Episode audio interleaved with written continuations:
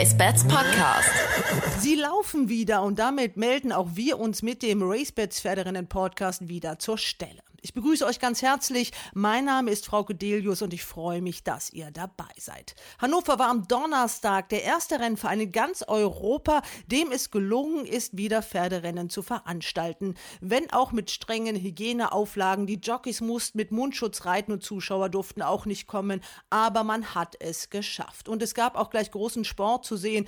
Am Freitag dann die Fortsetzung in Köln. Sonntag geht es in Hoppegarten weiter. Also jetzt läuft alles, was Beine hat. Die Pferde, die scheren sich nicht um Corona. Am Freitag haben wir in Köln schon einen der ganz großen Stars gesehen, wenn es ums Derby geht. 600 Meter sind es noch im Pferdewetten.de Cologne Classic. Wonderful Moon hat früh die Nase im berühmten Wind, ist aber sofort an der Seite von Near Poet. Außen ist es dann Soul Train. Dahinter versucht dann äh, jetzt Grosser Jack Boden gut zu machen und an der Außenseite Palau. Der läuft ein Riesenrennen. Wonderful Moon ist vorne und versucht jetzt den entscheidenden Satz zu machen und den macht der Wonderful Moon. Der geht auf und davon auf den letzten 200 Metern. Palau läuft ein Riesenrennen, ebenfalls wie Grosser Jack, Wonderful Moon. Er gewinnt souverän das Pferdewetten.de Cologne Classic. Im Handgalopp gewinnt der andere Starke, guckt sich 200 Meter vor der Linie, konnte er sich umgucken. Wonderful Moon, das ist zu Recht jetzt schon der kochend heiße Favorit für Hamburg.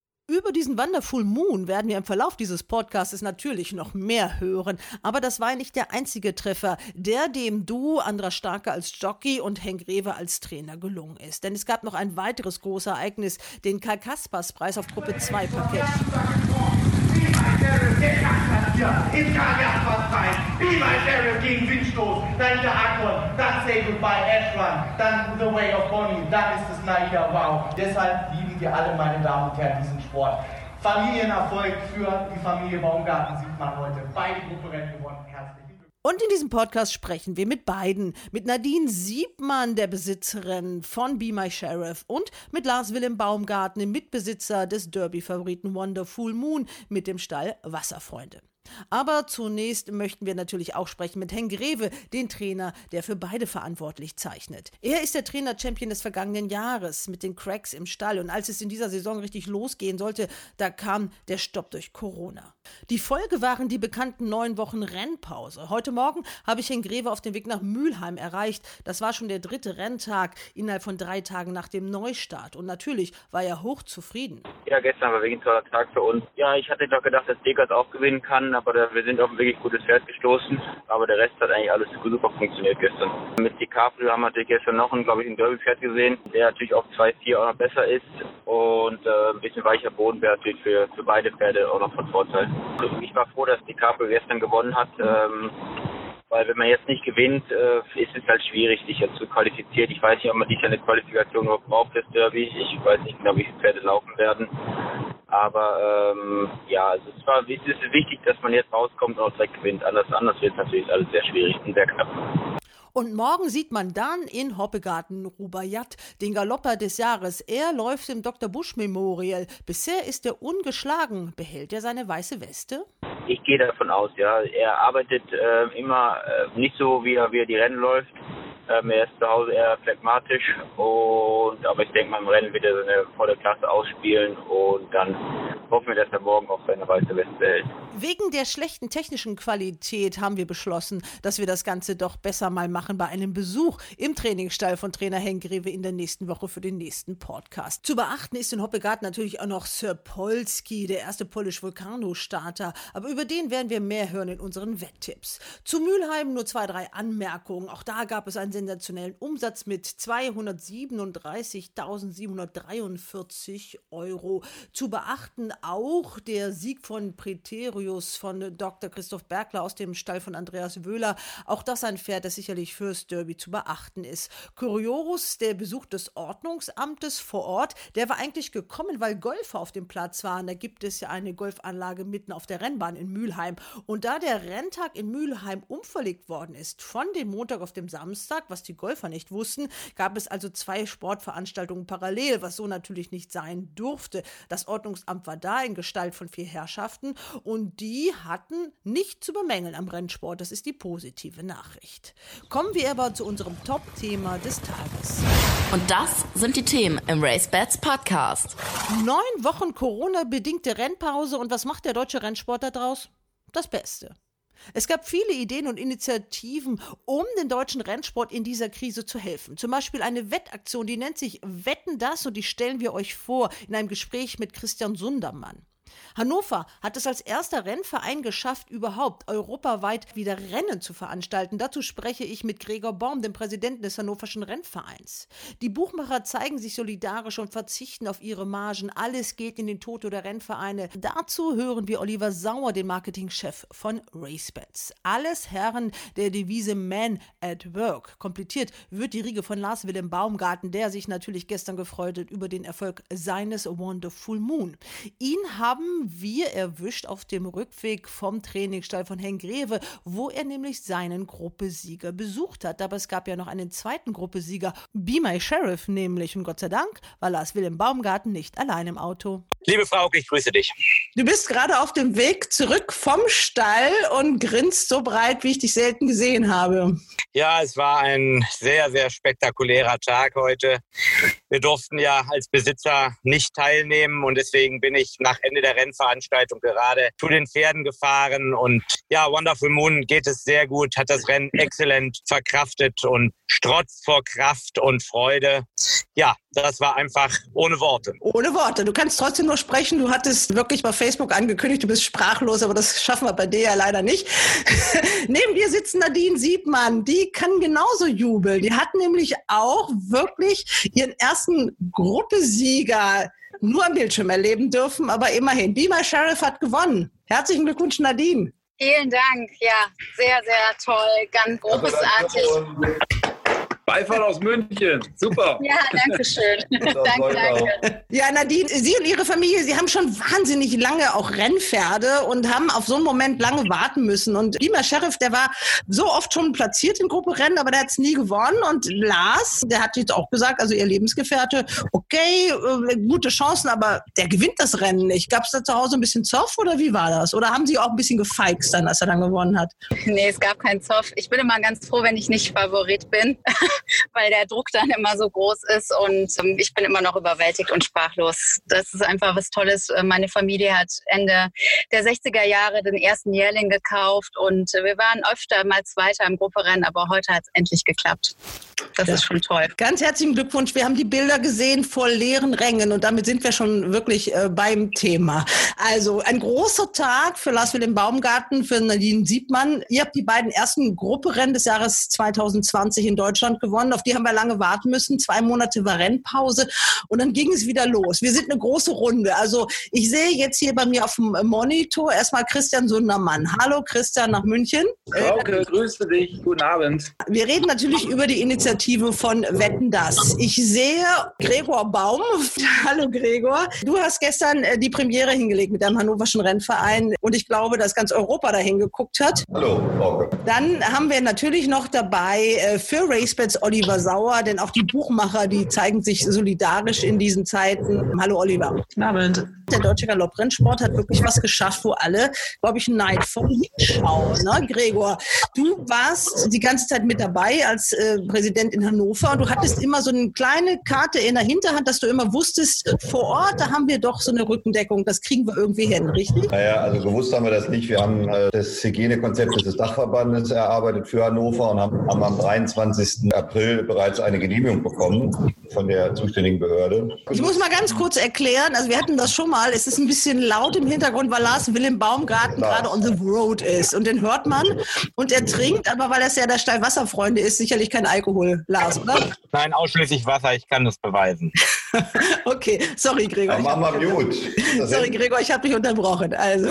Das kenne ich schon von meinen äh, Vorstandssitzungen hier mit Lars. Äh, den Mute-Knopf, der ist manchmal schwer zu finden. Nee, aber jetzt Spaß beiseite. Also wir haben dann am Sonntag waren wir beunruhigt und ich habe dann den Montag 20 Stunden telefoniert mit allen möglichen Abteilungen im Landwirtschaftsministerium. Wir haben dann tatsächlich bestätigt bekommen, dass die Genehmigung äh, Bestand bleibt, dass es keine Absage seitens äh, des Landes gibt und haben dann unter sehr strengen Auflagen dann am, am Donnerstag veranstalten können und äh, konnten somit dann den Auftakt hier für Deutschland und auch für Europa vollziehen. Mit einem sehr großen, auch internationalen Echo, oder? Ja, also das ist alles schön und gut. Da können wir uns nicht viel für kaufen. Für uns war es wichtig, dass wir erstmal loslegen können für die deutschen Besitzer und Berufstätigen.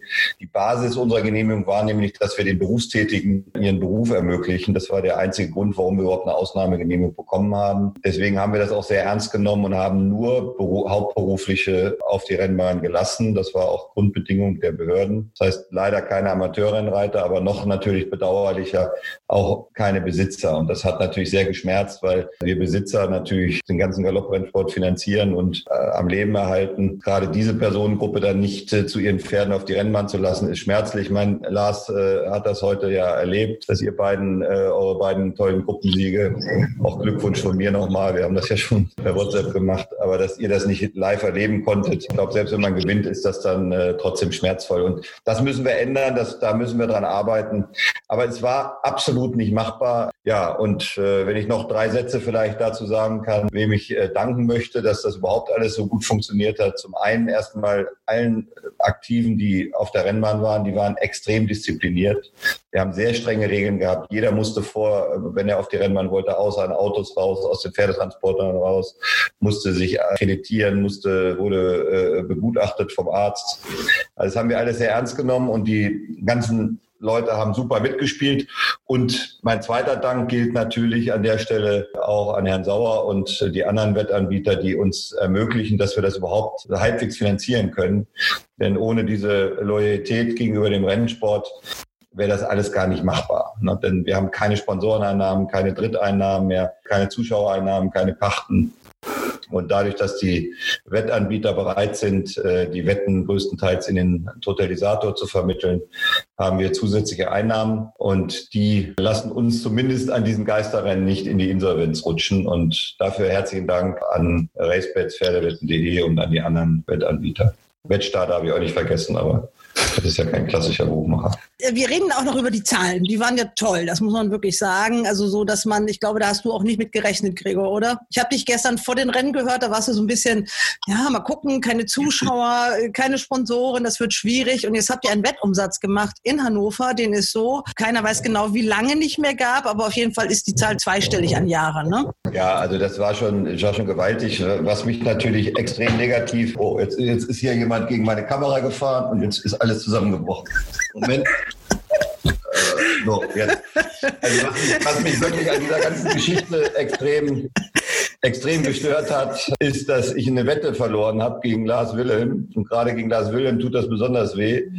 Ähm, oh, das weiß ich. Aber der wollte mit mir auch immer wetten, ne? da komme ich oh. gleich noch drauf.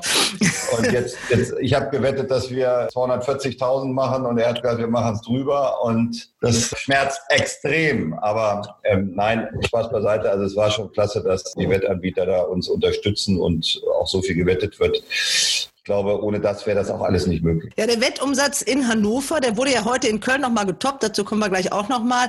Das nicht waren. Ganz, exakt gleich. Ausrechnet ist exakt gleich, muss ich gleich dazugeben. Nicht, weil ich da ehrgeizig bin, aber man, man sieht eben, dass es eine relativ konstante Größe ist. Ganz interessant. Wenn man die ausländischen Vermittlungen abzieht, dann sind wir exakt auf der gleichen Größe wie in Köln gewesen bei zwölf Rennen. Genau, das war bei euch nämlich gestern noch nicht eingerechnet. Also ich kann jetzt mal sagen, das waren so 365.000 Euro, die umgesetzt worden sind. Ja, minus 34.000, die aus dem Ausland kamen, wo die Erträge dann nicht dem Rennverein voll zugutekommen. Ich glaube nur drei Prozent. Und heute in Köln waren es wohl etwas über 70.000 oder 80.000, sodass wir auf bei 331 in Hannover oder 332 in Hannover sind und bei 335 in Köln mit Vierer. Ja, da möchte ich jetzt an der Stelle Olli Sauer begrüßen äh, von RaceBets, den Marketingchef. Hallo Olli, du hast das ja natürlich äh, berufsgemäß und naturgemäß begrüßt, wie das Wettverhalten so war. Wie war das denn gestern in Hannover? Also die Zahlen waren äh, derbymäßig. Also ähm, natürlich dadurch, dass wir keine Buchmacherwetten angeboten haben, ist alles in den Toto geflossen. Und äh, wir haben gestern sechsstellig nach Hannover vermittelt. Also ähm, das, wenn, dann kommt das mal zum Derby vor, wo, wie gesagt, das Derby plus drei Listenrennen und dann noch hohe Handicaps sind. Aber das Programm war natürlich auch genial. Also mit den drei Listenrennen, volle Felder. Dann natürlich die Wetten, das Aktion hat richtig gezogen. Äh, glücklicherweise haben wir da auch ein paar Kunden noch schnappen können, die bei uns gewettet haben und nicht nur alle bei Pferdewetten sind. Aber alle Kunden, mit denen ich gesprochen habe, waren voll äh, zufrieden und alle heiß darauf. Und man hat wirklich gesehen an den Umsätzen, die wir generieren konnten. Nochmal ganz deutlich gesagt, also die Buchmacher erklären sich da wirklich alle solidarisch in dieser schwierigen Situation in diesem Sport. Und jetzt sind wir in so einer Zoom-Konferenz und jetzt taucht da ein Mann ganz groß bei mir auf dem Monitor auf, den ich jetzt genau fragen wollte, nämlich Christian Sundermann. Also andere Familien suchen Ostern irgendwie Eier oder machen nette Dinge mit der Familie und du sitzt da und lässt dir irgendwelche mm, wüsten Geschichten einfallen. Wie war das, Christian? Erzähl mal. ja, wüst ist gut.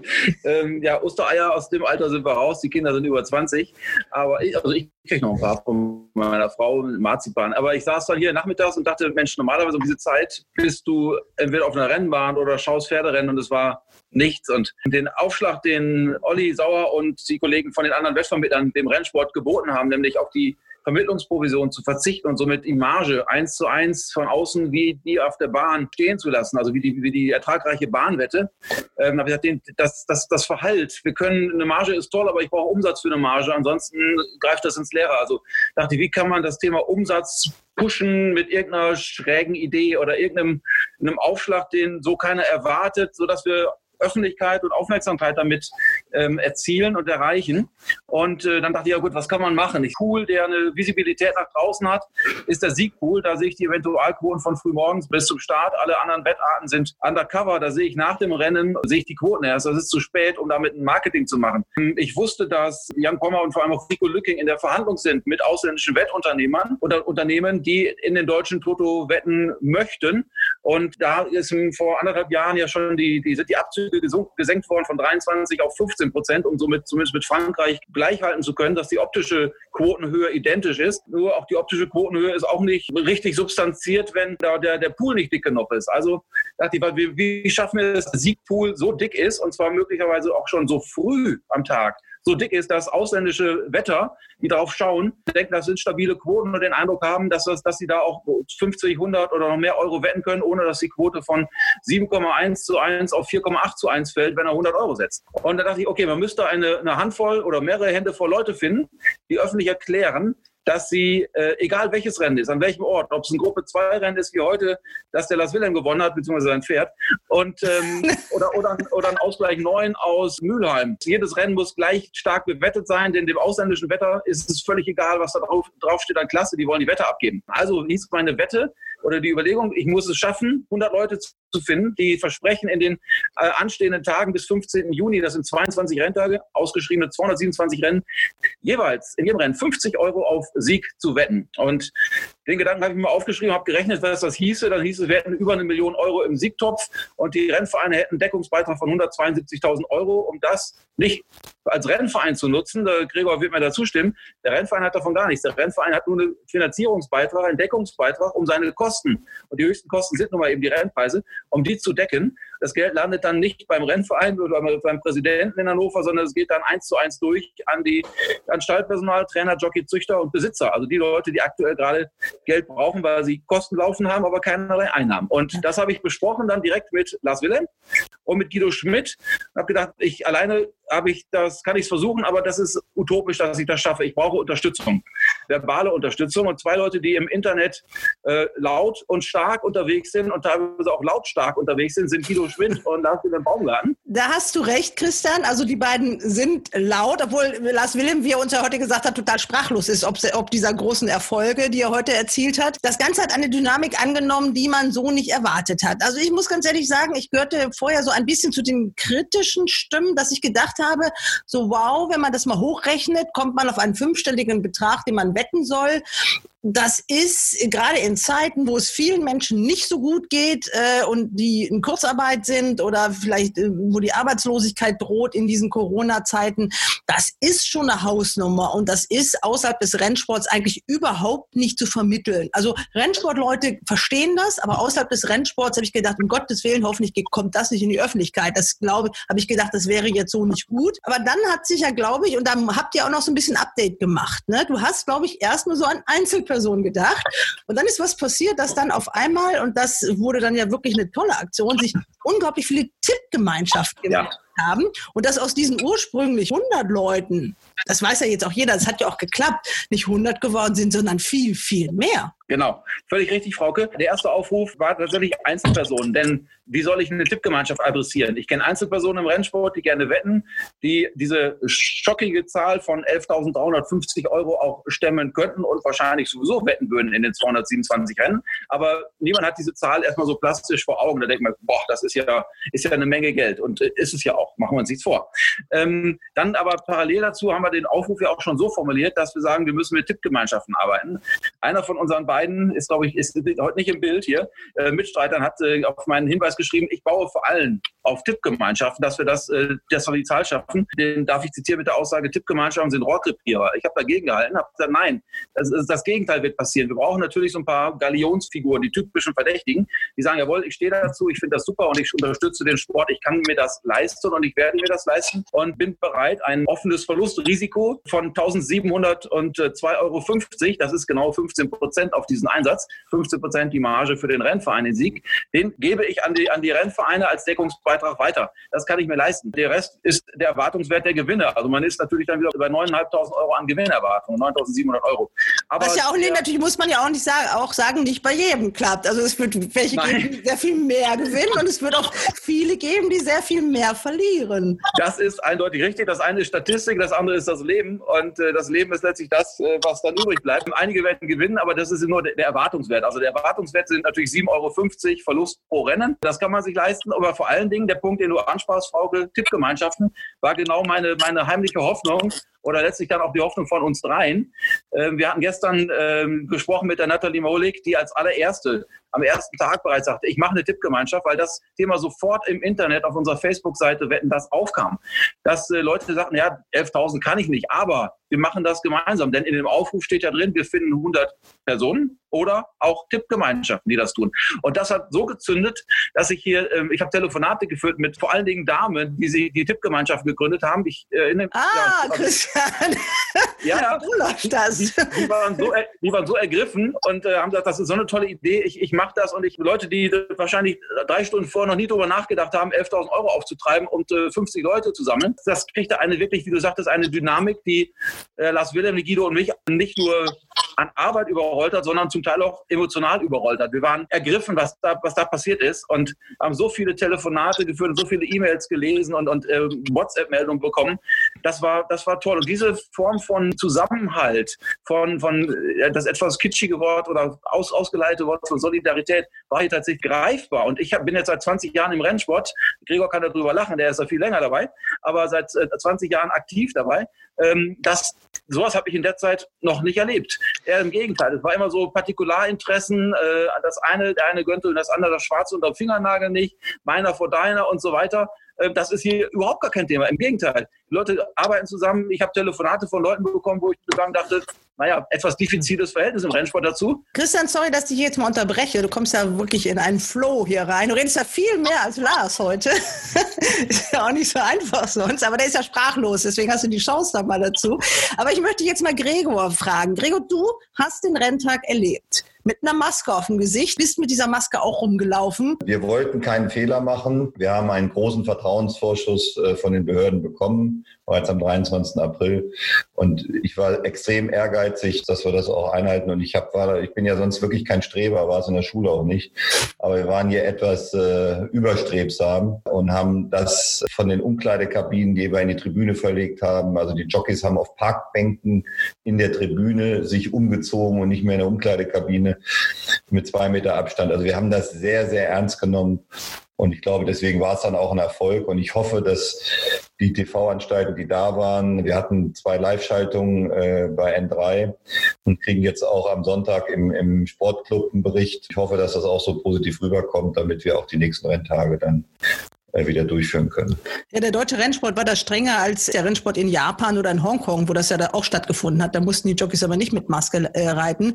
Aber worauf ich auch hinaus will, das ist ja diese Stimmung, die da einfach fehlt. Also das, was den Rennsport auch ausmacht. Lars, du warst da heute auch ein Opfer. Du sitzt da zu Hause, du hast das Pferd, was dir wahrscheinlich seit Monaten durch den Kopf geistert. Da gibt es ein Rennen, das heißt Derby, das möchtest du gern gewinnen. Das wird sowieso nicht so toll werden, wie man sich das normalerweise vorstellt, weil das fällt noch in die Zeit, wo wahrscheinlich keine Großveranstaltung stattfinden dürfen.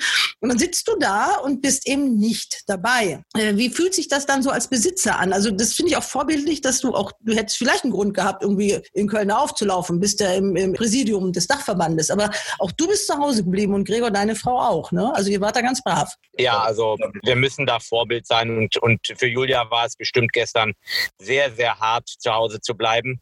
Ich äh, habe den ganzen Tag irgendwie versucht, mich abzulenken. Es ist eben doch anders auf der Rennbahn. Man spricht, man kann zum Pferd gehen, man kann mit dem Trainer reden, es passiert was, es sind andere Menschen da. Und hier ist man immer darauf ähm, aus, dass es möglichst irgendwie 17 Uhr wird. Ich habe dann sogar eine Instagram-Story gemacht, die mich ablenkt, was ich sonst selten tue. Und habe da versucht, einen Countdown einzurichten.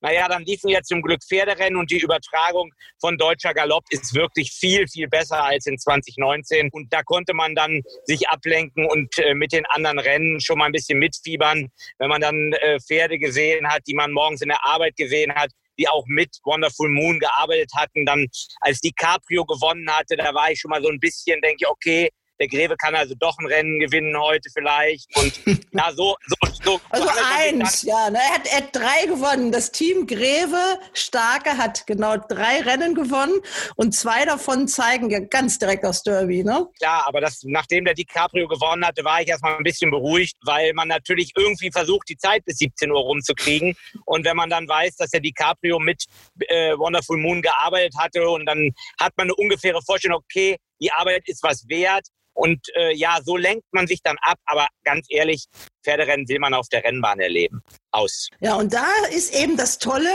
an eurer Aktion, was mir daran auch gefällt, dass diese ganzen Menschen, die ihre Pferde haben, die sie nicht sehen können, jetzt natürlich durch diese ganzen Gruppen äh, in WhatsApp-Chats unterwegs sind, haben was zu kommunizieren, äh, die, die zocken, also alleine zocken ist ja eine Sache, aber gemeinsam zocken macht ja auch ein bisschen mehr Spaß. Ne?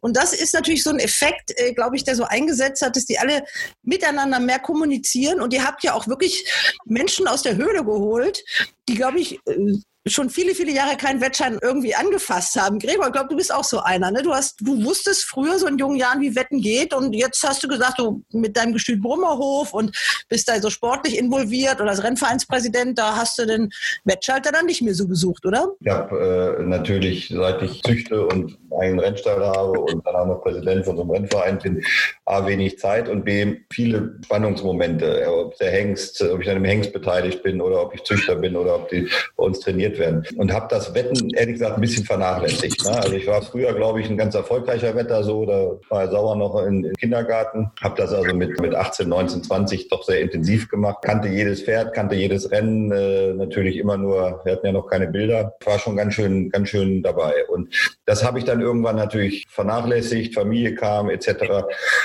Und jetzt war ich echt lazy. Ne? Ich war natürlich auch nie erfolgreich, weil ich keine Ahnung mehr davon habe. Aber ich war auch so, ja, wenn ich in Baden-Baden war, habe ich mal eine Dreierwette gemacht und da, da, hat man ja auch Zeit, aber so in Hannover nie. Und äh, diese Aktion Wetten, das hat mich wieder äh, auf den Pfad der Tugend zurückgebracht. Also ich habe wieder die, die Wichtigkeit des Wettens auch mal wieder begriffen und versuche jetzt also ähm, diese 50 Euro brav zu wetten. Heute habe ich einen 181 Sieger getroffen Una Francesca. Dummerweise hatte mein Wettanbieter, bei dem ich äh, noch Geld auf dem Konto habe, bei dem ich diese Wette gemacht habe, in der Voreinstellung Festkurs. Das habe ich in der meiner Eile nicht gemerkt und habe dann zum Festkurs für 120 gewettet, bin also in dem Punktesystem nicht drin und bin also weiter wahrscheinlich letzter in dieser ganzen 118er Tabelle. Das hat mich sehr geärgert, aber nein, aber insgesamt ist das eine super Aktion. Ich habe den Jungs auch schon gesagt, ich habe auch sofort mitgemacht. Ich habe den Jungs gesagt, das ist eine, eine, super Idee. Und solche, solche Typen wie wir, die, die das vielleicht finanziell auch mal können, 50 Euro zu wetten, die wieder zurückzubringen, ist auch wichtig, genauso wie natürlich die, die Gemeinschaften. Ich muss auch sagen, es gab auch einige, die die Nase rümpfen, wenn wir über Wetten reden. Und ähm, auch die konnten wir überzeugen. Und am Ende haben auch von diesen Leuten, die da sonst sehr konservativ sind, wieder einige mitgemacht, was mich sehr erstaunt hat. Ich sage jetzt keine Namen. Also wir müssen einfach zu unserem Produkt stehen und, und wir müssen da mit breiter Brust vorangehen. Und das Suchtpotenzial bei Pferdewetten ist noch wirklich gering. Und wir können wirklich mit gutem Wissen, Gewissen sagen, wenn jeder in seinem Rahmen wettet, dass das Spaß macht, dass das ein Freizeitvergnügen, was man wirklich auch moralisch vertreten kann. Ja, ich habe ja schon äh, mit Lars mal in einem Gespräch gesagt, das ist ja zum Teil auch so darf man gar nicht so sagen, so eine Art betreutes Wetten bei einigen, die gar nicht so richtig wissen, wie es geht. Also da sind ja auch wirklich welche dabei, die eigentlich das Wetten nie gesehen haben, die immer nur ihre eigenen Pferde gesehen haben und trotzdem machen die mit. Also das ist wirklich eine ganz große Solidaraktion. Äh, Olli, wir müssen jetzt keine Namen nennen. Äh, du, ihr hattet auch mit Menschen zu tun, die jetzt gar nicht mehr wussten, ich hatte da mal irgendwie vor Uhrzeit ein Wettkonto und habe ich das überhaupt noch und so. Also ihr habt da auch wirklich richtig äh, viel gearbeitet, ne? Bei dieser Aktion auch mitgemacht. Nee, absolut. Also da waren teilweise Kunden dabei, ähm, wo man wirklich äh, Schritt für Schritt denen das erklären musste, auf welchen Knopf gedrückt werden musste. Und äh, glücklicherweise musste ich keine Tipps geben. Also sie wussten selber noch, wen sie wetten wollten. Aber ist aber auch, wenn man es denen einmal erklärt hat, dann die, die Frage aber auch nur einmal nach. Und dann wissen sie es aber auch. Also ich hatte jetzt eine junge Dame, ähm, mit der habe ich ein fünfminütiges Gespräch geführt und seitdem äh, nie wieder was von ihr gehört, weil alles von alleine geht. Also die Produkte sind ja auch einfach und äh, wenn die Hemmschwelle erstmal ähm, genommen worden ist, dann äh, sind die alle dahinterher. Und ich muss sagen, alle meine Kunden, die wir betreuen, ähm, sind sehr diszipliniert, geben frühzeitig ihre Wetten ab und bis auf eine Kundin hat auch jeder das volle Pensum äh, schon abgezogen. Also es ist phänomenal. Ja, äh, von RaceBet äh, mit zwei Teams dabei. Also einmal die sogenannten Traders und einmal, und das ist eine schöne Aktion, äh, ladet ihr äh, Kunden ein, die da mitwetten dürfen. Also dass dann jemand, der also auch sich das vielleicht gar nicht leisten kann oder so, dann ladet ihr den einen Tag ein und äh, die, die dürfen dann die 50 Euro wetten auf eure Kosten und den Gewinn behalten, richtig? Korrekt. Also wir haben einmal unseren Trader, der sehr schwitzt, weil er da natürlich im Fokus steht und sich normalerweise so ein bisschen hinter dem Monitor verstecken muss und jetzt aber ein bisschen ähm, sich zeigen muss. Und wir haben einmal diese Joker-Wette, wo wir zu jedem Renntag einen neuen Kunden von uns einladen, die Tipps abzugeben und er bekommt den Nettogewinn dann gut geschrieben. Sehr schöne Aktion. Wie, wie läuft's? Also der Stand der Dinge, das wird ja auch alles nachgehalten. Äh, Christian, das kannst du ja wahrscheinlich sagen. Also ihr seid da jetzt auch gut dabei, ihr begleitet das wirklich. Ähm, wie ist der Stand der Dinge jetzt gerade? Ja, den von heute weiß ich noch nicht. Gestern führte der Stall von Lennart Hammer Hansen, also der Südwesten Deutschlands war weit vorne, hatte 1800 Punkte geholt. Also für einen Einsatz-Euro kriegt man einen Punkt und äh, für jede ausgezahlten Euro ebenfalls. Er hat also sein Geld, äh, wenn es genau durchrechnet, verdoppelt. Ähm, es gab andere Kandidaten wie mich. Ich war auf Platz 74. Ich weiß nicht, was Gregor zugeschickt wurde. Wir haben einen SMS-Service ich, ich sag's also jetzt nur mal, Gregor, ich sehe es ja, Gregor winkt nur ab. Also der, der muss erst mal ein bisschen üben wieder jetzt, ne? Genau. Ja, also wir, Lars Wilder und ich waren auch nicht so ganz der, der Knaller. Äh, der Guido war gestern in den Top 10. Zu seiner eigenen Schande war seine Freundin Jenny vor ihm. Und, und äh, wir munkeln, wir weiß nicht, wer von wem abgeschrieben hat, aber das hat ihn noch ein bisschen, bisschen genervt. Also Guido ist da ganz gut unterwegs. Äh, das Trader-Team von Olli war, glaube ich, gestern Dritter, wenn ich es richtig im Kopf habe. Die sind ja richtig gut gestartet. Ähm, was heute rauskommt, mal schauen, heute waren viele Favoritensiege dabei. Das heißt, viele Leute werden ein paar Punkte geholt haben. Das ist natürlich gut für die Stimmung, dass die Leute weitermachen und sehen, man kann hier gewinnen, zumindest einen Sieger haben. Ob man dann im Geldbereich gewinnt, ist ja beim Pferderennen ja sowieso sekundär, meiner Meinung nach. Es geht ja ums Recht haben, weniger darum, eine Million zu gewinnen. Das kann ich eh bei der Siegwette nicht. Der, der Punkt, was Olli eben sagte mit der Disziplinierung, das stimmt. Also wir haben tatsächlich gegen Mittag schon sehr, sehr hohe Einsätze.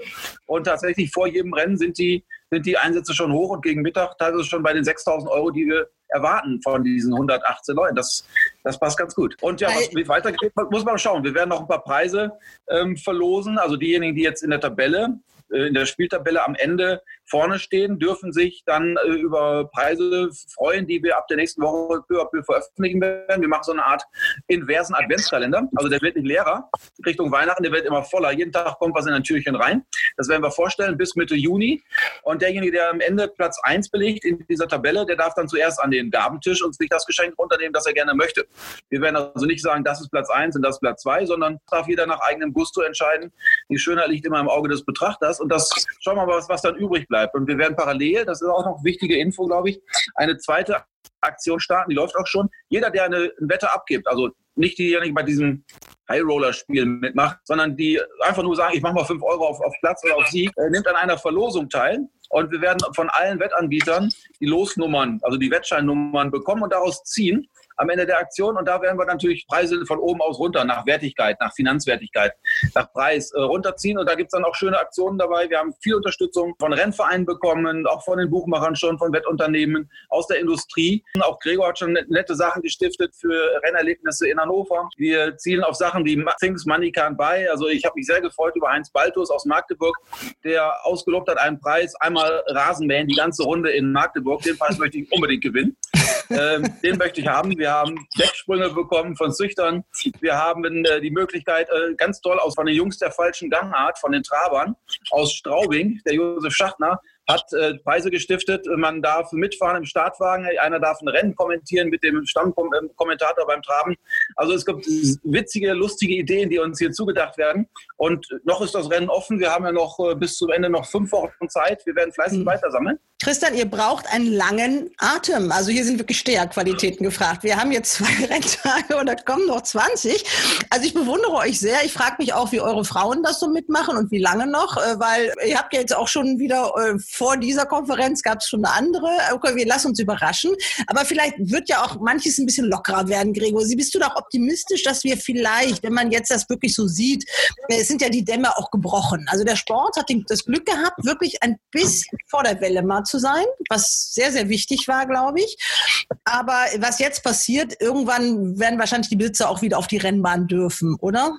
Und dann irgendwann auch mal ein paar Zuschauer. Das bleibt ja jetzt nicht die ganze Zeit so. Man kann ja nicht Zoos öffnen und, und alle in Restaurants sitzen und auf der Rennbahn hat man dann irgendwie 50 Meter und winkt seinem Gegenüber zu. Das Ziel muss es natürlich sein, wenn, wenn jetzt die Zahlen wirklich äh, vernünftig bleiben. Und da müssen wir versuchen, natürlich mit den Behörden zu sprechen, dass wir mehr Leute auf die Rennbahn äh, bekommen und zumindest die Besitzer, auch wenn wir es da vielleicht auch nochmal beschränken müssen, auf, auf zwei pro Pferd oder drei, das muss man sehen. Das muss unser Ziel sein. Nur es ist alles ein sehr sensibles Thema. Und wenn man weiß, dass ja teilweise in anderen Ländern äh, Versuche abgebrochen werden, wie in Dänemark und in einigen Bundesländern, ähm, wie jetzt in Bayern und äh, auch noch, noch immer nicht in Baden-Württemberg klar ist, ob, ob Rennen stattfinden können, da muss man da sensibel sein und kann jetzt nicht gleich die nächste Forderung stellen. Wir müssen jetzt erstmal froh sein, dass es losgeht, dass wir unsere Geisterrennen genehmigt bekommen haben. Und ähm, wenn das jetzt alles ordentlich abläuft in allen Bundesländern, glaube dann kann man auch im Verständnis werben, dass, dass Besitzer wieder dazukommen. Da werde ich mich auf jeden Fall für einsetzen. Das ist klar. Das ist für den deutschen Rennsport auch von der Aufmerksamkeit, obwohl man das ja ein bisschen trotzdem unter dem Radar halten sollte,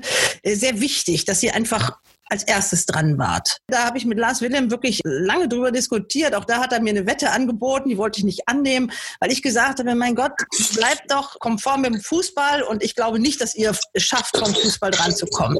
Ihr habt es geschafft, das muss man sagen. Und es ist natürlich jetzt eine einmalige Chance, weil natürlich die Leute sitzen ja da zu Hause, die langweilen sich, die wollen wetten. Und da muss ich sagen, Hut ab. Also man kann ja auch wirklich zugeben, wenn man sich geirrt hat. Lars, da habt ihr äh, wirklich, wie hast du immer so schon gesagt, richtig Druck gemacht, wo ich immer gesagt habe, muss man Druck machen. Du sagst, ja, musste man. Ja, also ich äh, finde, dass der Dachverband dort sehr gute Arbeit geleistet hat.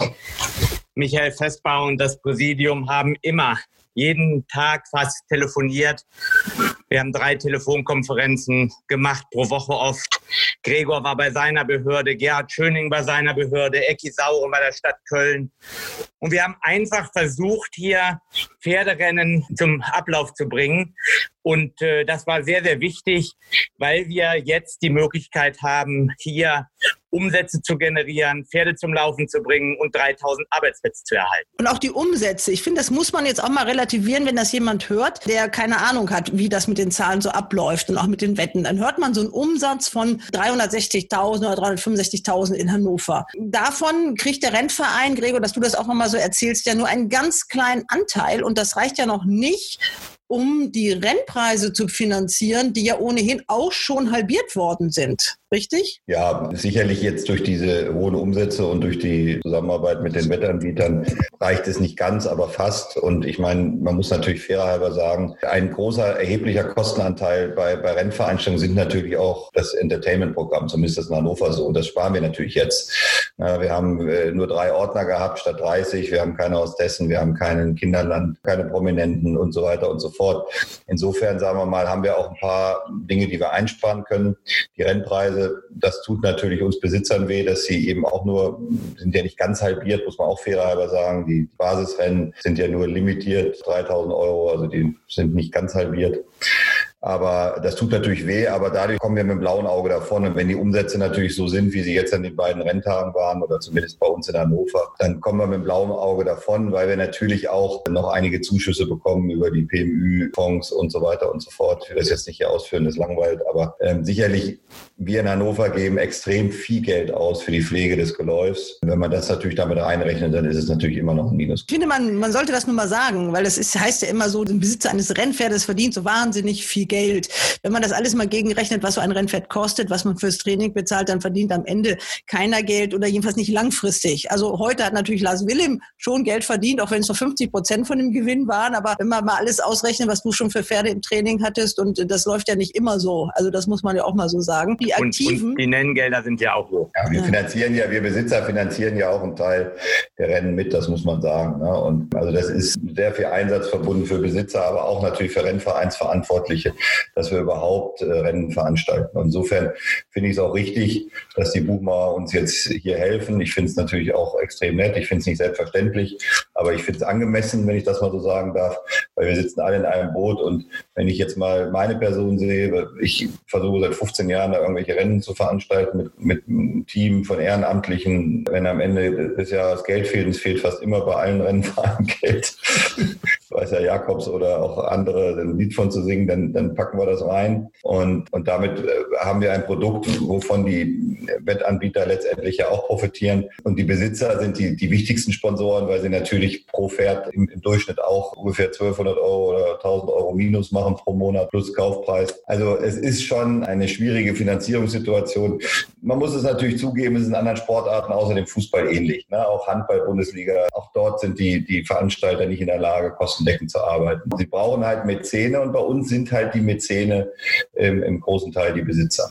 Eine Frage trotzdem noch zu den Wetten. Das sollen dann vielleicht Olli und, und Lars William beantworten. Es kommen ja sehr viele Wetten aus dem Ausland. Die sind natürlich über die Buchmacher. Die kann man ja so direkt gar nicht sehen. Also was kommt davon denn im Sport an? Also dadurch, dass in England äh, keine Rennen sind, die haben ja die große Cheltenham Party gefeiert und zahlen dafür ja äh, wirklich noch sehr lange. Äh, da sind ja bei vielen Buchmachern ja wirklich, ich habe da Zahlen gesehen, dass bei einem Buchmacher da 900.000 auf, auf die deutschen Rennen gewettet worden sind. Was kommt denn davon noch beim deutschen Sport an? Naja, der deutsche Rennsport hat über seine Vermarktungstochter Wetstar und über Deutscher Galopp in den letzten Monaten sehr viele Verhandlungen geführt mit ausländischen äh, Buchmachern und Wettanbietern. Und äh, da wird, werden jetzt die ersten Früchte getragen. Wir haben gestern das erste Mal Rennen gehabt, die auch in der Türkei übertragen worden sind. In der Türkei sind 300.000 Euro Wettumsatz auf die Veranstaltung in Hannover gestern gemacht worden. Und dafür gibt es für die Vermarktung dieser Bilder für den deutschen Galopprennsport drei Prozent. Das ist äh, bei dem französischen Toto ja auch so. Die PMÜ hatte gestern auf Hannover ungefähr 1,3 Millionen Umsatz gemacht, wovon es drei Prozent für den deutschen Rennsport gibt. Und heute sind erstmals 70.000 Euro Wettumsatz aus Amerika an den deutschen Totalisator vermittelt worden. Deshalb äh, hat der Gregor recht. Die Zahlen in Köln sind zwar über 400.000, aber davon sind 70.000 Euro in den Totalisator aus Amerika nach Deutschland vermittelt worden. Und dort kriegt der deutsche Rennsport auch je nach Wettart zwischen drei und fünf Prozent.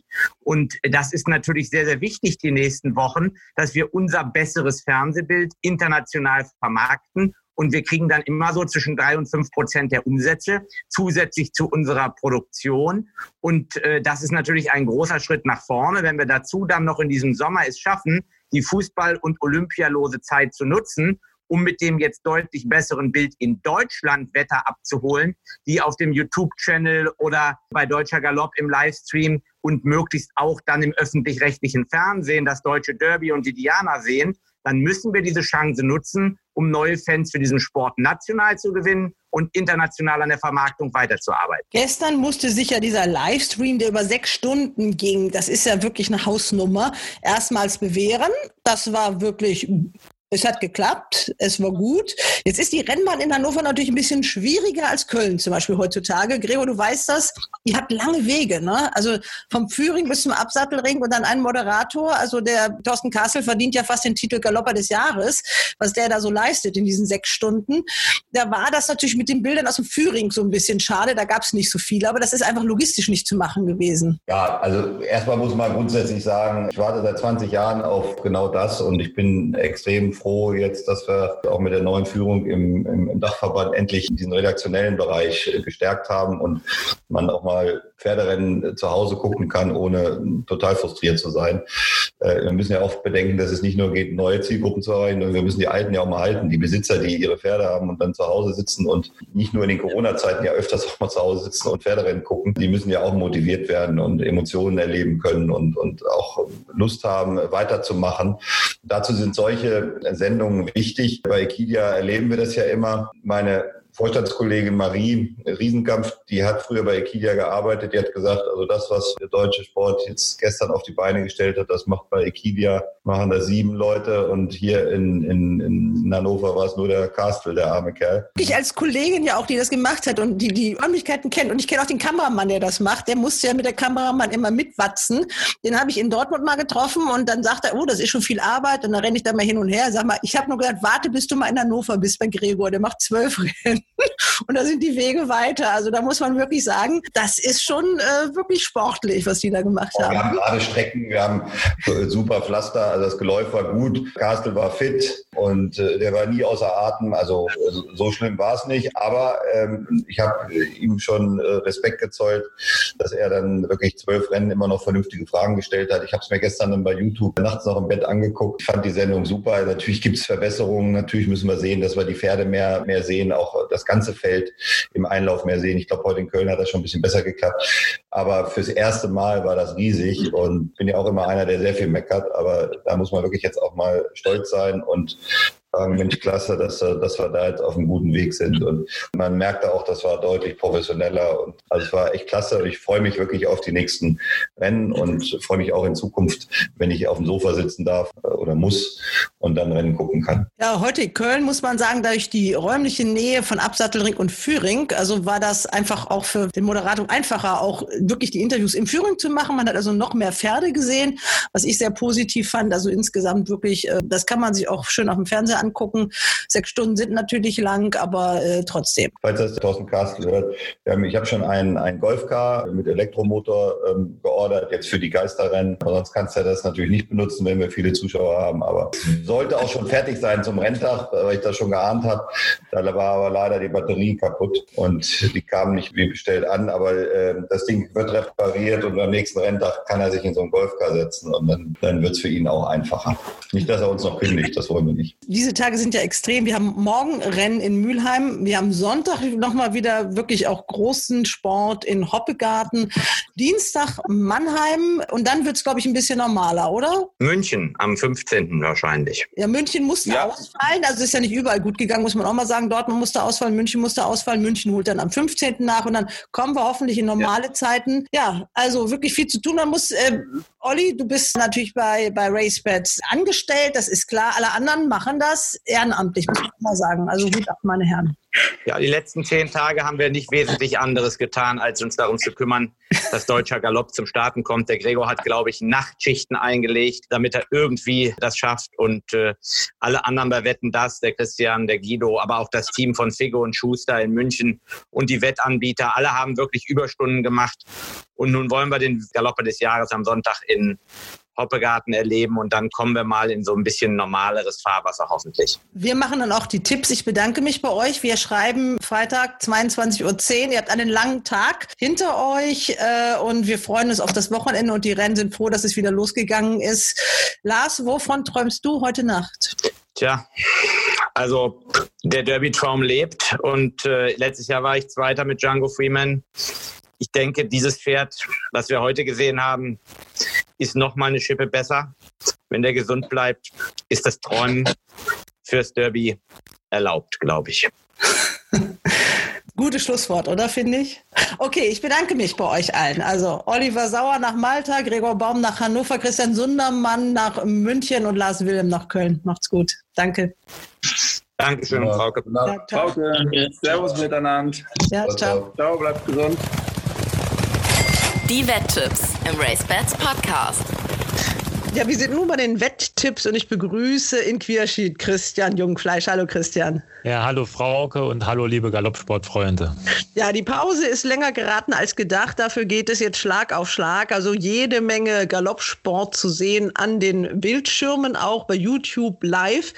Äh, eine wirklich, äh, wie ich finde, gelungene Fernsehübertragung, die sich auch von Donnerstag auf Freitag auch nochmal gesteigert hat, Christian, oder? Ja, auf alle Fälle. Am Donnerstag hat es mir für den ersten Versuch schon sehr gut gefallen, muss ich sagen. Aber am Freitag war schon eine deutliche Steigerung zu erkennen. Wir sind auf dem richtigen Weg und es hat richtig Spaß gemacht, zuzuschauen. Also wir konnten alle Rennen zu Hause sehen. Live auf die Bahn konnte ja leider keiner. Was war denn für dich so von dem, was wir am Donnerstag und Freitag gesehen haben, das Highlight, Christian? Gut, ich muss sagen, also am Donnerstag haben wir schon sehr spannende Rennen gesehen und auch einige Überraschungen erlebt. Sehr viele Außenseiter sind nach vorne gelaufen am Donnerstag in Hannover und auch Pferde, wo man vorher nicht mit dreschen konnte, so beim Palm Springs von Blume, der auch noch im Derby genannt ist. Und auch dann die Pferde von Netto Rostex sind sehr stark gelaufen, besonders Chin Chin, das hat mir sehr gut gefallen. Und jetzt gestern äh, in Köln ist mir DiCaprio ins Auge gefallen von Henk Greve, der ist im Derby im Wettmark an zweiter Stelle steht nach seinem tollen Erfolg, aber natürlich auch die anderen beiden Siege, Gruppesiege von Greve waren zwei überragende Vorstellung. Gut, man konnte im Vorfeld damit rechnen, aber man weiß ja nie, was über Winter passiert.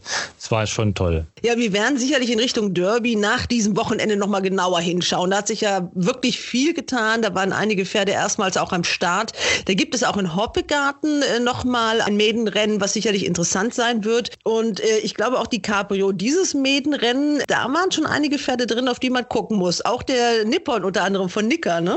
Richtig, der hat auch überzeugt. Der sah ja eigentlich aus wie der der Sieger DiCaprio hat sich ein bisschen schwer getan, ist erst spät in die Gänge gekommen. Das sah es wirklich so aus, als wenn Nippon, der Bruder von Nutan, den ja Nika vor vielen Wochen schon genannt hat, hier zu seinem ersten Erfolg kommt. Aber beide Pferde gehören zu den besseren in diesem Jahrgang und muss man auf jeden Fall jetzt für die nächsten Wochen im Auge behalten. Es sind ja nur noch neun Wochen bis zum Derby, muss man dazu sagen. Ja, also das ist wirklich alles sehr knapp, aber ich hoffe gerade noch rechtzeitig. Und jetzt gucken wir auch schon voraus auf Hoppegarten. Da gibt es das Pferd, was ich ja spaßeshalber gewinnt gewettet habe, Herr Jürgensen, einfach weil mir der Name gefällt und weil der Volker Schleusner mir gesagt hat, oh, das ist ein richtig guter. Und der hat passenderweise das Rennen auch selbst gleich gesponsert. Das ist nämlich der Preis vom Rennstall Schleusner, in dem dieser Herr Jürgensen läuft. Da ist dann auch noch äh, ein Gräbestarter dabei, Sir Polski. Zu dem haben wir ja schon einiges gehört von, von Andrasch und von Henk. Ähm, wollen wir uns das Rennen als erstes angucken? Ja, genau. Das ist wohl das interessanteste Rennen neben dem Hauptrennen. Da laufen vier Pferde mit Derby-Nennung. Alle vier sind aber Debütanten. Das macht es natürlich ein bisschen schwer. Herr Jürgensen, hast du es schon angesprochen. Ich glaube jetzt nicht, dass er hier direkt nach vorne läuft, aber er besitzt eine Derby-Nennung. Auch Red Storm von Toni Potters, Notrorola von Peter Schirgen besitzt eine Derby-Nennung. Steilhorn Oldendorf hat ja auch schon mal das Derby gewonnen mit Lucky Speed. Was mir bei diesem Pferd nicht so gefällt, ist trägt direkt beim Debüt Scheuklappen.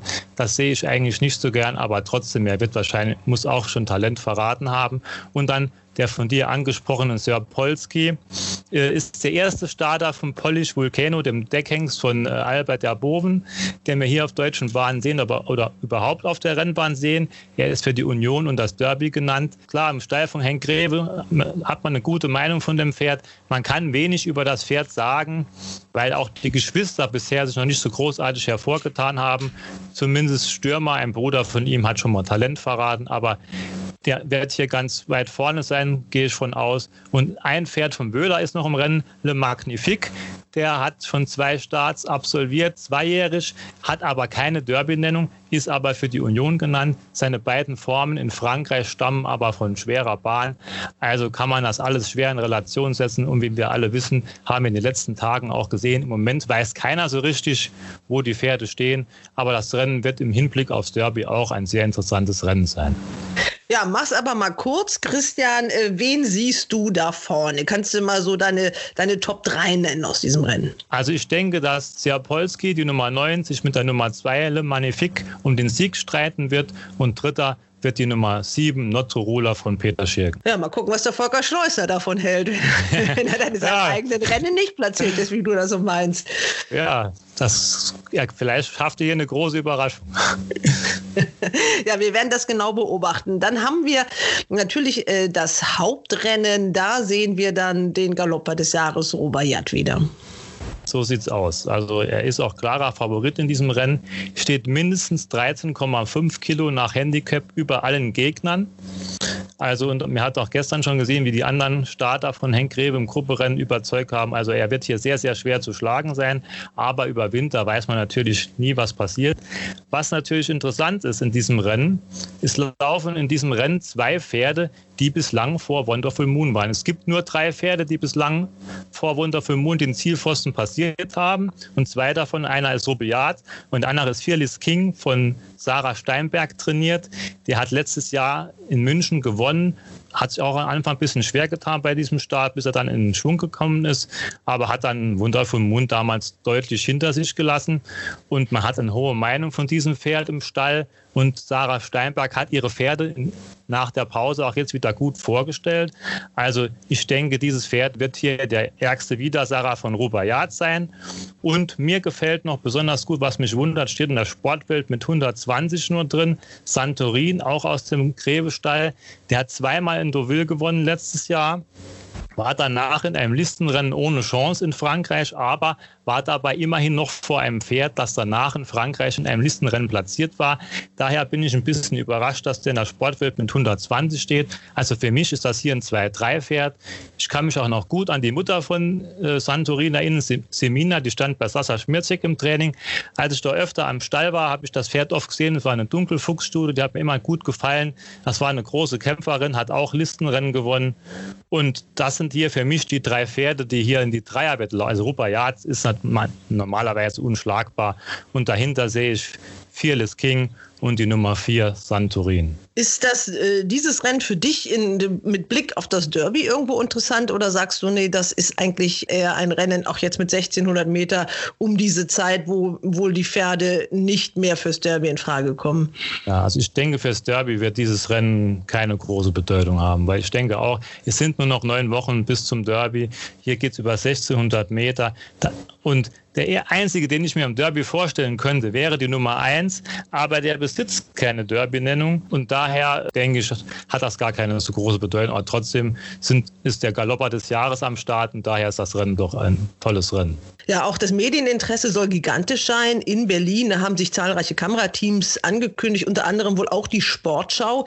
Also das ist ja ein Plus, das der Sport jetzt hat. Also eigentlich so ein Alleinstellungsmerkmal und einen Aufmerksamkeitsgrad. Äh, man, da kann nur hoffen, dass alle Pferde da heil ins Ziel kommen, was ja bis jetzt auch geklappt hat und dass man diese positive äh, Werbung ja auch irgendwie umsetzen kann. Ja, das sehe ich genauso wie du. Also ich hätte auch nie gedacht, dass wir Galopper hier am 7. Mai wieder starten können. Da muss man wirklich allen Verantwortlichen Menschen ein großes Lob aussprechen, dass sie das geschafft haben. Und wir stehen jetzt im Blickpunkt der Medien, weil halt sonst im Moment nicht viel geboten ist. Und das ist eine große Chance, die wir nutzen können, auch andere Leute für den Rennsport zu begeistern. Und wenn wir dann wirklich in der Sportschau erscheinen und die Leute diesen tollen Sport sehen, das kann wieder einige Leute zu neuen Fans machen. Ja, es ging ja wirklich in den letzten Tagen wirklich turbulent zu. Also da einige Rennvereine, also Hannover, das haben wir auch von Gregor Baum äh, gehört, die haben es eben geschafft, als Erste an den Start zu kommen. Auch Köln, das war bis zum Schluss wirklich noch wackelig. Äh, gut, wenn Köln in Nordrhein-Westfalen äh, die Rennen veranstalten kann, dann darf es natürlich auch Mülheim. Das ist irgendwie die logische Konsequenz. Berlin hat dann geklappt. Äh, Mannheim am Dienstag ist wohl auch noch ein, noch ein bisschen wackelig, was ich gehört habe, ist auch wieder ein anderes Bundesland. Also das ja. ist wirklich eine ganz komische Situation, die wir hier haben. Düsseldorf ist wohl auch in trockenen Tüchern. Dann soll auch der ausgefallene Rennterin München noch stattfinden. Der soll jetzt auch noch wieder ins Rennprogramm okay. kommen. Also da hat man, ich sag mal, ziehe ich den Hut vor den Aktiven, die da wirklich immer umdisponieren müssen. Auch die Pferdetransporteure, da möchte ich nicht wissen, wie es da in den Büros abgeht derzeit. Also die haben ja auch jede Menge zu tun. Man muss ja Pferde und Menschen bewegen. Äh, als Wetter, wie sieht das da aus? Da hat man auch jede Menge zu tun, ne? Also muss man ganz ehrlich sagen, wenn man aktuell einem Job nachgeht, der acht Stunden des Tages beansprucht, ist es in den letzten Tagen schwer gewesen, bei allem dabei zu sein. Es ging mittags immer früh los, zwölf Rennen am Stück, jetzt drei Tage hintereinander, äh, vier Tage hintereinander. Also das ist schon anstrengend und alle Formen zu studieren, überall dabei zu sein, das ist schon, muss man schon viel Zeit investieren. Und wenn, wenn da die Familie mal sagt, du sitzt den ganzen Tag vorm PC oder über der Zeitschrift, das kann man dann schon nachvollziehen. Aber nach so vielen Wochenentzug sei einem das doch auch mal gegönnt. Ich glaube auch die äh, in Wetten das Initiative, die haben sich auch mächtig was vorgenommen. Also wenn man dann 50 Euro in jedem Rennen äh, auf Sieg setzen soll, äh, dann geht es ja auch richtig um Geld. Also da muss man genau hinschauen. Die brauchen schon einen richtig langen Atem. Am Anfang ist die Euphorie ja da, aber wie du schon sagst, das ist auch Arbeit, ne? Ja, vor allen Dingen bei dieser Wetten das Initiative muss man jedes Rennen wetten. Das ist das Schwierige daran. Man muss wirklich zwölf mindestens zwölf Pferde wetten, je nachdem, welche Strategie man anwendet. Und da muss man schon hinten dran bleiben. Und es sind, sind jetzt erst zwei Tage vergangen. Der dritte Renntag läuft gerade. Also da wird die nächsten Wochen noch einiges von den Teilnehmern abverlangt. Äh, du hast dich daran nicht beteiligt oder bist du doch bei einer Wettgemeinschaft irgendwo mit drin? Nein, ich bin nicht mit dabei, muss ich dazu sagen. Ich hätte es vielleicht auch gerne mitgemacht, aber es fällt mir schwer, mich durchzuringen, jetzt äh, zwölf Rennen wetten zu müssen. Da sehe ich viel, äh, viele Einsätze sind dann doch Spenden Ende, muss man im Nachhinein sagen, weil man wird gezwungen, in jedem Rennen zu wetten. Und wenn ich vielleicht drei, vier gute Partner gefunden hätte, hätte ich mir vielleicht gesagt, okay, ich kann mitmachen. Das Ganze allein durchzuziehen, man muss ja auch dazugeben, das sind über 11.000 Euro Einsatz.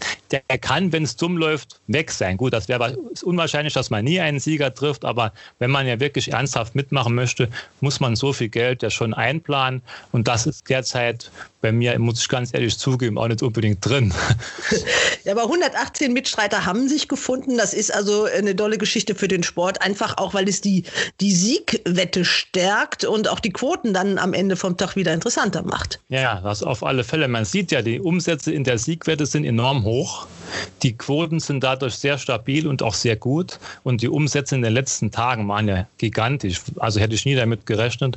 Also das ist wirklich eine to tolle Sache. Ja, wir gucken mal, wie sich das entwickelt. Wir sind erstmal froh, dass es wieder losgeht und freuen uns erstmal auf die Rennen nochmal am Sonntag. Da gibt es ja wieder sechs Stunden äh, Galopp äh, bei YouTube. Und dann wird sich das wieder etwas entspannen, glaube ich. Jetzt mussten erstmal alle Pferde angespannt werden. Also das war ganz wichtig, dass gerade so die, die Zwei- und Dreijährigen äh, ins Rollen kommen. Ne?